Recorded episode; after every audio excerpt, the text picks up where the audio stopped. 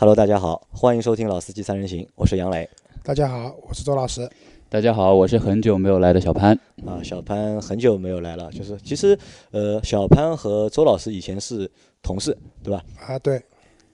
是同事。是同事。好，那就是今天就是我们又换了一个场景，大家又在相，因为小潘之前来参加我们节目的时候，周老师还没有加盟我们。那到这这次小潘来是第一次和周老师碰头，对吧？对换了一个环境，你们感觉上面有没有什么变化？小潘可以还原三阶魔方了。小小潘进阶了，对吧？啊，对的。啊，最后一个公式还没记住。公式还没记住呢，那这还需要周老师再指导一下。那今天呢，我们请来小潘的话呢，肯定就会和说一个就是和本田有关的事情。那我们今天和会和大家讨论一下，就是本田，因为本田在最近的一段时间，可以说它处于一个比较风口浪尖的一个位置吧，啊，对的。或者叫就是冰火两重天的一个境遇。火是什么呢？火是好。那冰是不好，对吧？又好，好又不好，对吧？因为这期节目其实我们在两周前吧，两三周前应该是就准备要做的嘛，因为我们会在做就是年终盘点嘛。我们发现就是本田在二零一七年它在中国市场的一个整体的一个销量取得了一个非常不错的一个成绩，而小潘呢又是本田的一个车主，斯斯铂瑞的车主。嗯对吧？而且而且小潘本身就一直比较推崇就是本田的品牌和本田的技术，啊，比较比较对这个品牌比较喜欢嘛，比较喜欢的，所以我在三周前我们就约了小潘嘛，但小小潘一直比较忙，所以一直没有来，直到这个星期我们才敲定今天能来我们这里做节目嘛。但是就在近两周发生了一件比较就是蛮有争议的一件事情吧，诡异的事情。呃，诡异啊！当然你觉得是诡异的，我们觉得是有争议吧？还是还是蛮有争议的一件事情。那正好就是借着这次节目的机会，我们把冰火两重天的本田来说一下，好吧？那周老师，你先来和大家就是简单的说一下，就是二零一七年本田在中国市场的一个表现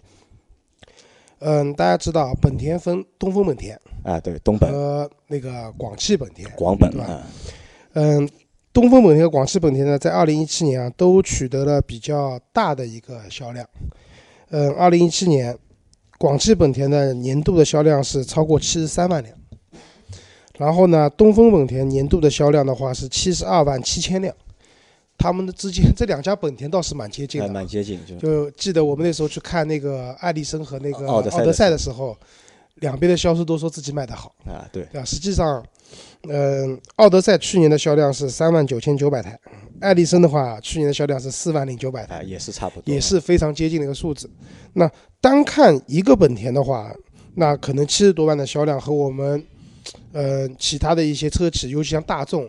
一个大众就卖到两两百万了，万，嗯，对吧？那可能并不是特别多。但是如果把嗯两个本田就是像通用一样，嗯把别克、雪佛兰、凯迪拉克加在一起的话，把两个本田合在一起的话，他们加在一起的销量要一百四十五万台，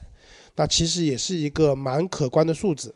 啊。其中尤其是东风本田啊，东风本田二零一六年它的销量是五十九万五千多台，六十万台缺一点点。那如果这样计算的话，二零一七年同比增长达到了百分之二十二点六。那大家知道，就是我们国内一个乘用车市场的话，年度的一个平均的增长率是百分之一点点六六，，嗯，那它是百分之二十二点六，这可以看出啊，其实本田在二零一七年确实是蛮高歌猛进的，尤其是东风本田。啊，对的啊。嗯，其实我们知道，就是在就是我们在就是前几期的节目里面，我们说过，就是总的一个品牌的一个销量嘛。其实日产就是单一个日产，它能够破就是一百万，好像是一百十万左右，对吧？那看上去蛮大了已经，我们已经觉得是蛮厉害。但是把两个本田都加在一起的话，将近一百五十万。那可能就我们在我们传统的一个理思就是理念里面，就是丰田好像永远是就是日系品牌里面的一个老大，在全球范围内，可能丰田也是所有汽车品牌里面的一个老大。但是在中国的话，可能丰田要排到第三位，对吧？第一位是本田，嗯，第二位是日产，第三位才是丰田。就是我单从按产量和销量来算的话，而且在整一个二零一七年里面，就是本田的其实两款产品了，应该其实应该算三款产品，两款产品其实从就是从上市到就是从年头到年尾，一直都是比较热或者是比较火的对吧？比如里面有那辆就是在一六年就上的那个新的思域，嗯，和就是在年中上的就是 CRV，对新 CRV，对，和就是冠道应该也是在年中上的吧？呃，快要年底了那样。那冠道好像还早一点，就是也应该也是在年中左右上的冠道和就是 URV，是吧？其实这三辆车九月份，这三辆车其实也是在整整一个二零一七年的对就是本田来说就是比较火的车。其实最最最火的那辆应该还是思域，对吧，CRV 也火，哎但是你看销量的话，其实 CRV 是最高的。对 CRV 最高。那小潘，就是我们先聊一聊就是思域啊，就是嗯因为你现在你开的那辆是斯铂瑞嘛，对吧？但是你对思域你怎么看？就是这台新的思域，呃，思域的话，你要问怎么样子看这代车，那我觉得销量那么高，首先说明一点就是东西是好东西，啊产品你说有产品力是好嗯东西。那好的东西大家就买嘛，对吧？那个怎么说呢？就是这一次本来杨老师就是找我聊的是说，为什么怎么看待这次本田的这个今年的这个销量那么高？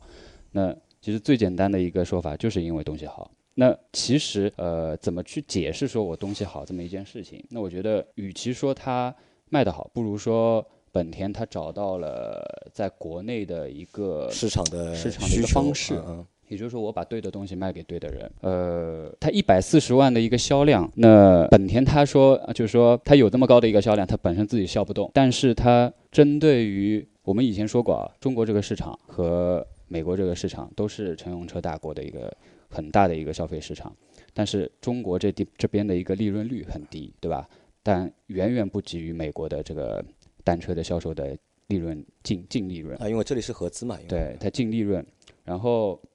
呃，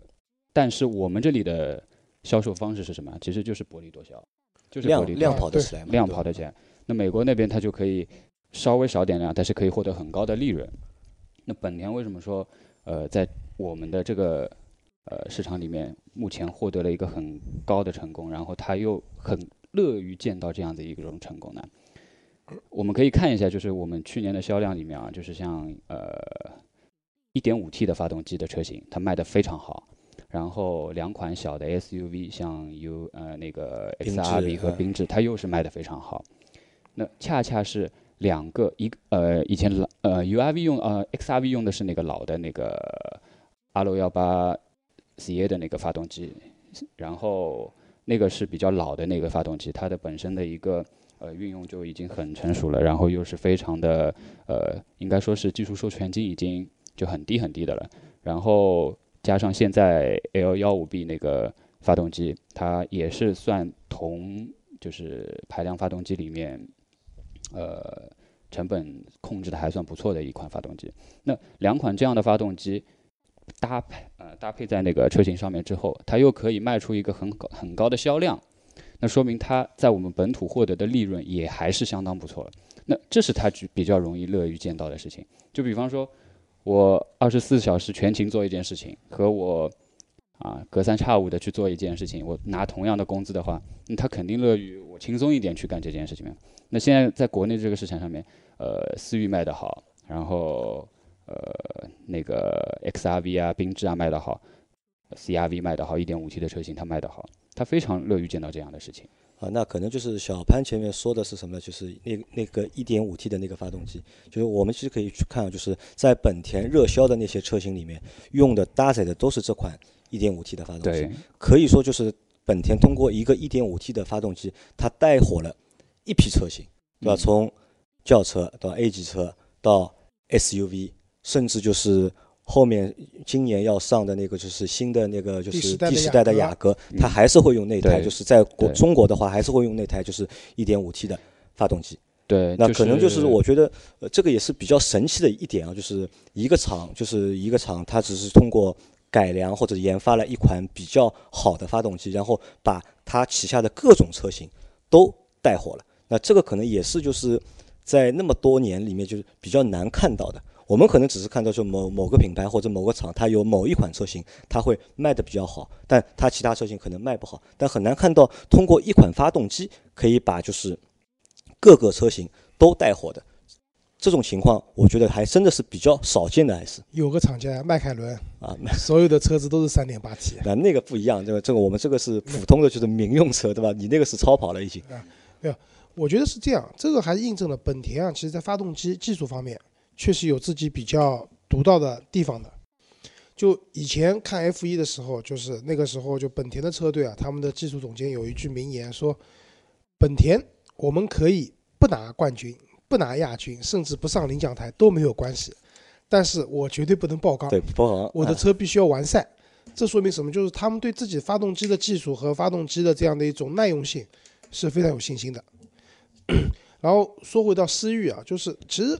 小潘就是思域，其实历来都是一款相对来说改装性啊，包括一些运动性啊非常出众的一辆车，可以这样讲吗？嗯。一半一半吧，我觉得这个这个东西。因为在海外市场的话，就我我那时候去香港，包括那个时候我们看那个《速度与激情》啊，就早几部里面他们去偷那个东西，去抢抢抢集集卡的时候，都是改装的思域。哦，因为我知道小潘为什么说，因为小潘可能更喜欢他的就是斯铂瑞，因为斯铂瑞就是 其实在产品上要比思域要高一个等级啊。啊，思域的话嘛，因为怎么说呢，思域这个产品有点特殊，它最早的时候，因为我们知道最早的 Type R 车型，它就是从最早是 NSX 上面，就 NA 一的那个呃 NSX 上面才有 Type R，然后后来第二个产品就是思域，那思域那个就是 DC Two。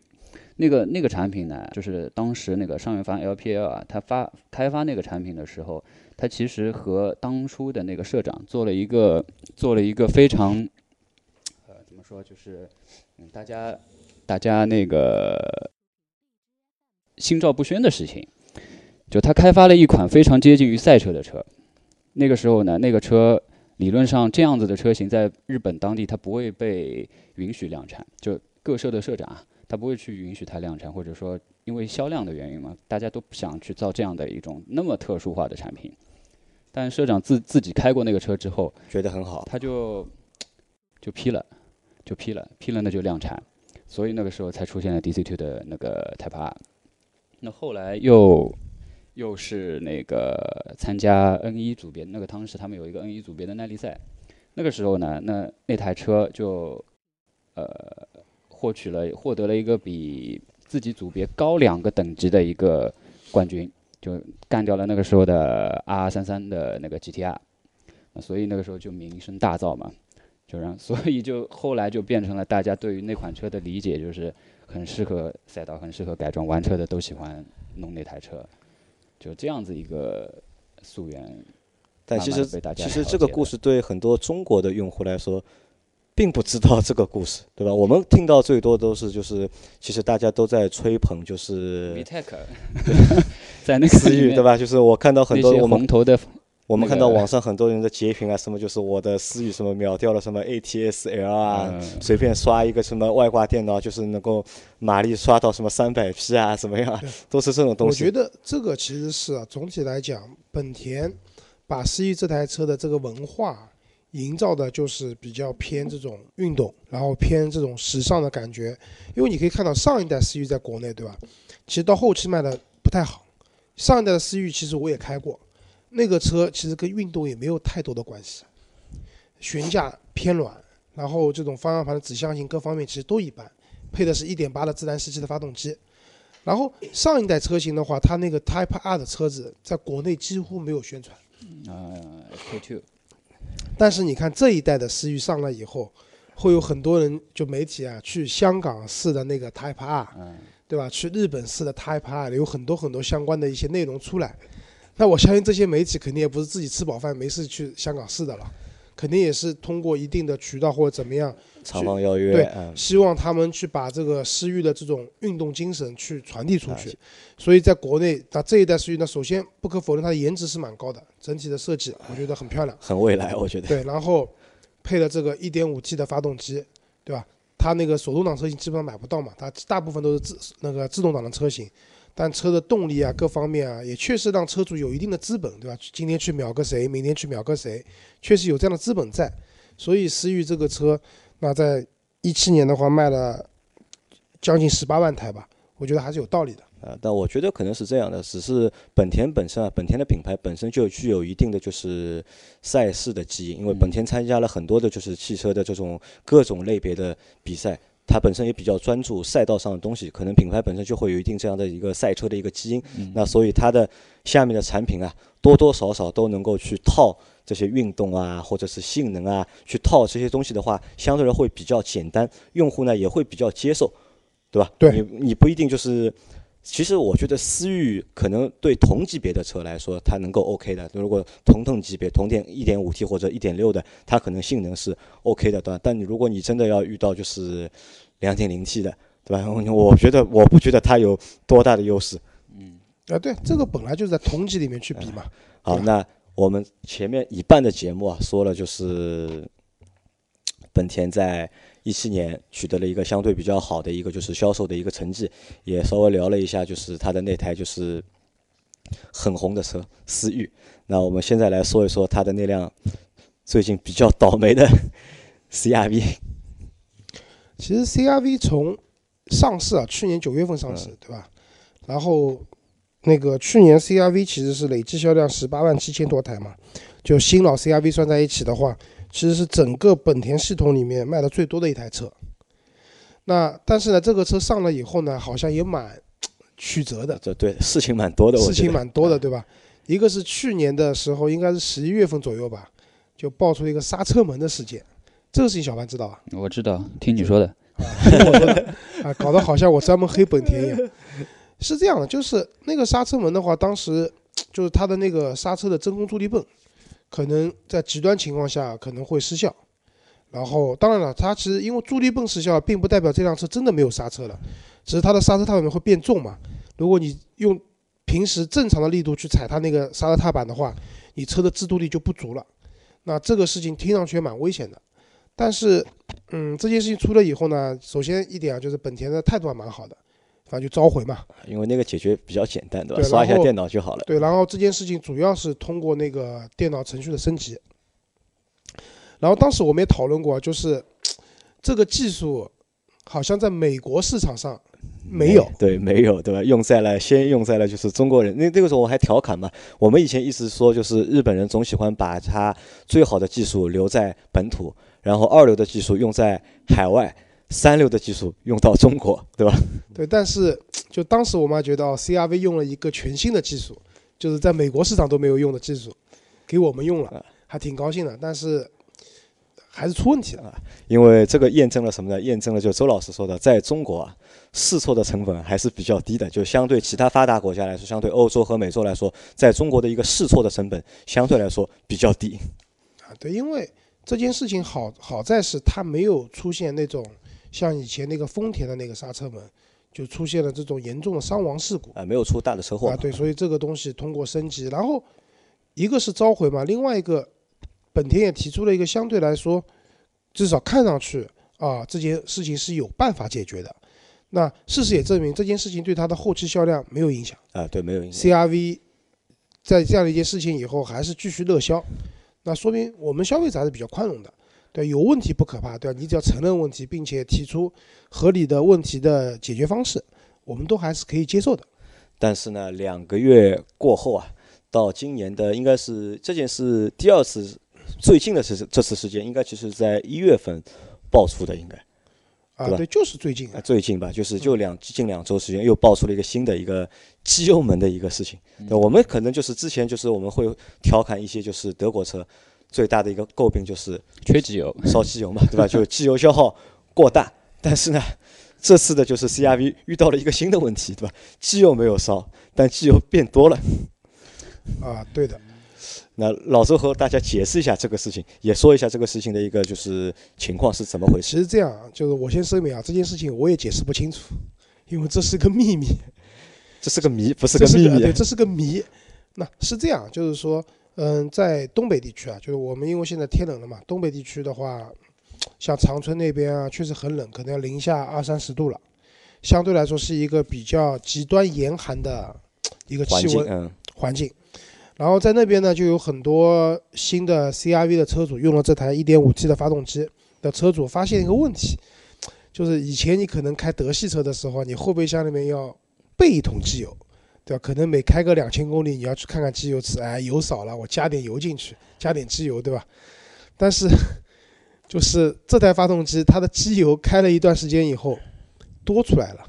可能你保养完以后，你你可以，因为大家知道，就是一般的车型都有那个机油尺嘛，最下面和最上面一个是 mini，就是最低的那个机油的那个量，上面是 max 最高的量，对吧？从用车角度来讲，机油一定要是在这个范围之间，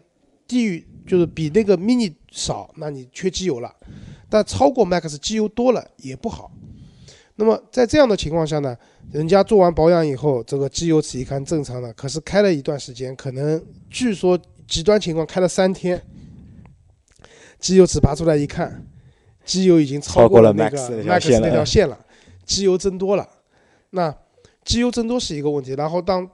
就是车主啊，就是说他们去打开那个发动机那边那个机油灌注口那个盖子的时候，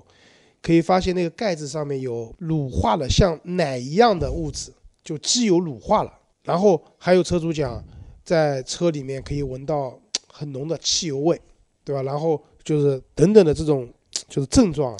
然后判断就是汽油混到机油里面啊，去了。因为机油本身不可能变多嘛，不可能因因为机油只是会消耗，不可能越开越多嘛。那机油变多的一个原因，可能就是汽油反渗。对吧啊，汽油混进去了。嗯，那小潘，你听到这个就是事情之后，你是什么反应？我是因为我不逛论坛嘛，然后我是前天听到有朋友在问我这件事情不，是我跟你说的啊，啊，不是你跟我说的，就我听到了有这样一件事情，因为其实我当初也不知道什么事情，那然后他就问我有没有听说本田的这个 L 幺五 B 的那个发动机出现了机油变多的这个事情，